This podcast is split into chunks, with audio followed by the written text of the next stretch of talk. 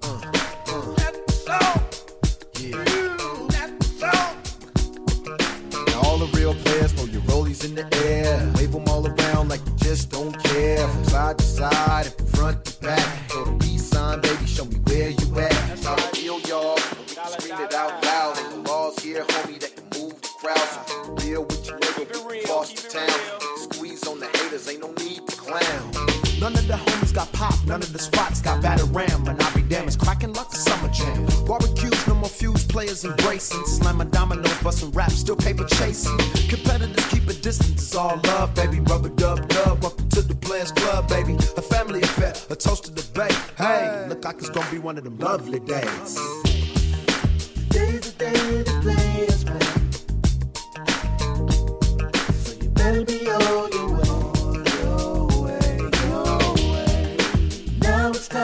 myself.